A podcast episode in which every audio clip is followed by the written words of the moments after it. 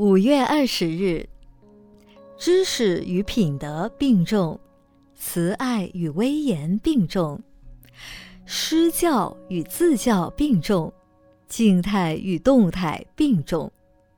谈到胎教，我们看到一些婴儿出生后不哭不闹，非常安详文静；有的婴儿一出生就乐观喜笑。有的婴儿出生不久即表现出灵巧聪慧的样子，这一切都与胎教有关。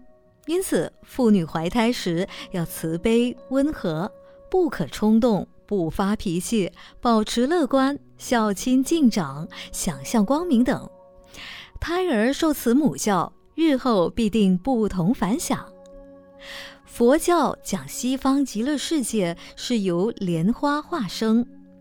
当处莲胎时，每日听闻念佛、念法、念僧的音声，经此慢慢长养圣胎。过去纵有罪业，也能转为清净善良。